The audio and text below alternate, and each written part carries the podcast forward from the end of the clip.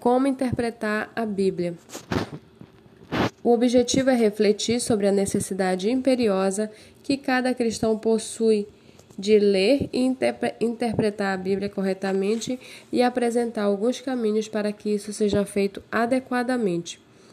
Atos 17:11 diz: Os berianos eram mais nobres do que os tessalonicenses, pois receberam a mensagem com grande interesse, examinando todos os dias as Escrituras para ver se tudo era assim mesmo.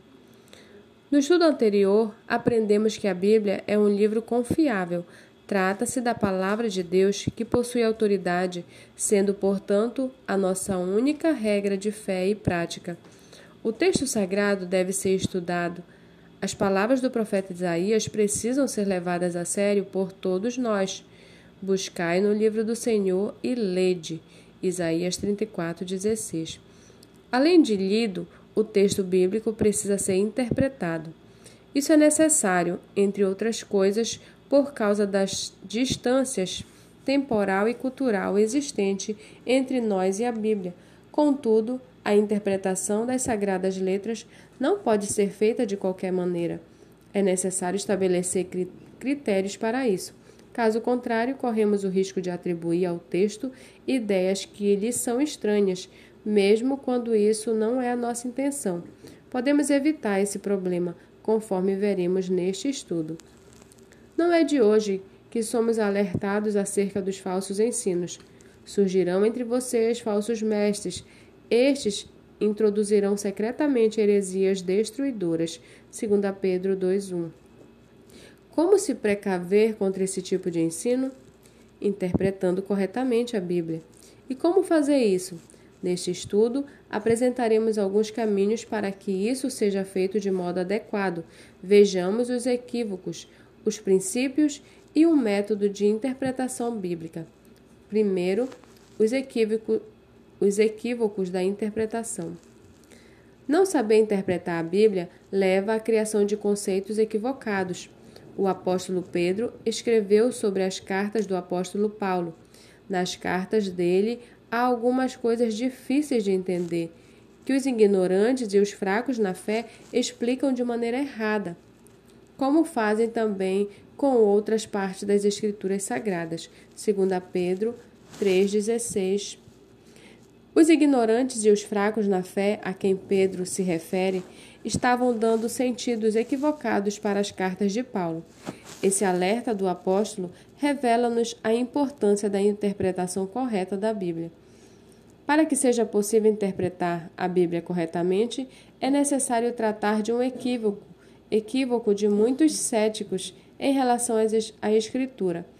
Eles afirmam que não se deve interpretá-la literalmente.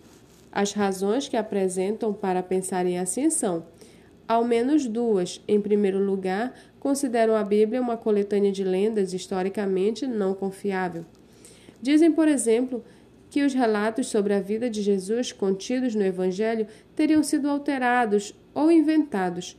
Como respondermos a isso? É óbvio que cremos que tais afirmações são equivocadas, mas um exame da precisão histórica de cada parte da escritura é um trabalho impossível de ser feito por essa lição. Existem bons livros no mercado que se ocupam dessa tarefa.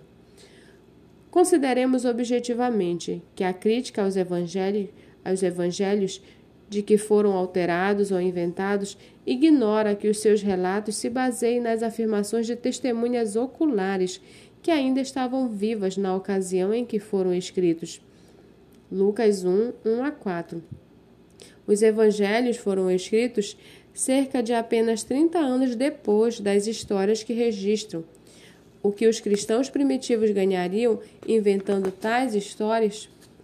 Por que um cristão inventaria a crucificação se tal episódio traria desconfiança sobre a inocência de Jesus? Por que inventaria um relato em que Jesus, no jardim do Getsemane, pede a Deus que o dispensasse da sua missão. O único motivo plausível é que esses eventos de fato ocorreram. Creiamos na precisão histórica da Bíblia.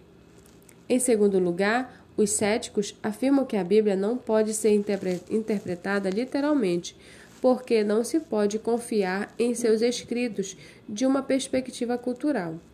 Assuntos como a escravidão, o uso do véu para as mulheres, dentre outras, são considerados retrógrados. Por conta disso, muitas pessoas encontram dificuldade em aceitar qualquer outra parte da mensagem bíblica.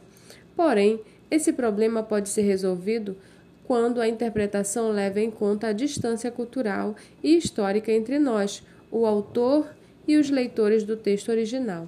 Devemos interpretar o texto bíblico com base no seu contexto cultural e histórico e extrair dele princípios e verdades aplicadas para todas as épocas. Segundo, os princípios da interpretação. Na teologia, a principal disciplina que trata da interpretação do texto bíblico é a hermenêutica. Essa palavra deriva de um vocábulo, de um vocábulo grego que significa interpretar. Sua definição tradicional é ciência que define os princípios ou métodos para a interpretação do significado dado por um autor específico. Que princípios são esses? Hill e Watson tratam de ao menos três princípios essenciais à interpretação da Bíblia. Primeiro, identifique o gênero literário. A Bíblia possui livros de gêneros distintos e isso precisa ser levado em consideração ao interpretá-la. A profecia é um gênero diferente da literatura proverbial. Uma poesia não é igual a uma parábola. Segundo, identifique o público. Nesse caso, é importante descobrir o que for possível sobre os destinatários para os quais a obra foi escrita. Isso pode afetar a interpretação de certas afirmações. Por exemplo, não é à toa que o Evangelho de Mateus se preocupa em enfatizar Jesus como Messias, filho de Davi, o rei há muito esperado por seus destinatários, pois seus destinatários eram, em sua maioria, cristãos de origem judaica. No intuito de fortalecer a fé desses crentes, o evangelista trata de fatos que comprovam a messianidade de Jesus, tais como sua genealogia desde Abraão, Mateus 1:1, e a ênfase na apresentação de Jesus como filho de Davi, Mateus 1:1, Mateus 9:27, 20 versículo 30 e 21:15. Terceiro, Identifique os contextos do texto a ser interpretado. Este princípio implica algumas etapas que precisam ser consideradas. Aqui vamos detalhá-las para um melhor entendimento do processo de interpretação da Bíblia. A primeira etapa consiste em analisar o contexto próximo àqueles textos que precedem e se seguem imediatamente ao texto e que ajudam a interpretá-lo. Esse conteúdo próximo é importante, pois lança luz sobre o texto em análise. A segunda etapa consiste em analisar o contexto mais amplo, que considera como o texto se relaciona com o restante do livro. Esse material, um pouco mais distante do texto, é importante porque o liga ao conteúdo geral do livro ou da carta em que o texto se encontra. O contexto mais amplo ajuda o intérprete a perceber a conexão entre o texto e o restante do livro. A terceira etapa consiste em analisar o conteúdo histórico, a época e a cultura do autor e dos seus leitores. A Bíblia não foi escrita diretamente para o leitor do século XXI. O autor teve um público-alvo que recebeu primeiramente o texto, por isso, devem-se levar em conta as questões históricas do autor e seus leitores, questões econômicas, culturais, geográficas, ideológicas, etc. Antes de a Bíblia ser trazida para o aqui e agora, é preciso considerá-lo, considerá-la no lá e então. A quarta e última etapa consiste em analisar o contexto temático, ou seja, verificar como o assunto ou os assuntos principais do texto que está sendo interpretado se relaciona com a escritura como um todo. A Bíblia não se contradiz. Toda interpretação precisa ter o apoio geral da Escritura. Terceiro, o método de interpretação. Segundo cremos, todo cristão precisa estudar a Bíblia. Ela é a palavra de Deus inspirada, inerrante e suficiente para nos conduzir à salvação pela fé em Cristo Jesus. 2 Timóteo 3,15. Além disso, ela é útil para ensinar a verdade, condenar o erro, corrigir as faltas e ensinar a maneira certa de viver. 2 Timóteo 3,16. Muitos acabam não se dedicando à leitura e interpretação da Bíblia por não conhecerem um método satisfatório. Por isso, além dos princípios apresentados anteriormente, julgamos necessário sugerir um método para a leitura e interpretação da Bíblia. O método que sugerimos para o estudo das Escrituras é o estudo bíblico indutivo, através do qual o intérprete faz perguntas para o texto em busca do seu significado. Baseie-se em três pessoas. O primeiro é a observação. O que vejo? O objetivo é extrair todos os detalhes do texto bíblico em análise, de modo que o estudante fique tão familiarizado quanto possível com o que o escritor bíblico está dizendo. Para isso, precisa ler o texto várias vezes, sem pressa, prestando atenção aos detalhes, em tantas versões bíblicas quantas forem possíveis, e enchê-lo de perguntas. Quem, o que, onde, quando, por quê, como é fundamental a dependência e a ação do Espírito Santo nesse processo. Pois é Ele quem nos guia a toda a verdade. João 16, 13. O segundo passo do estudo bíblico indutivo é a interpretação. O propósito desta fase é determinar o sentido, isto é, saber o que o autor bíblico quis dizer.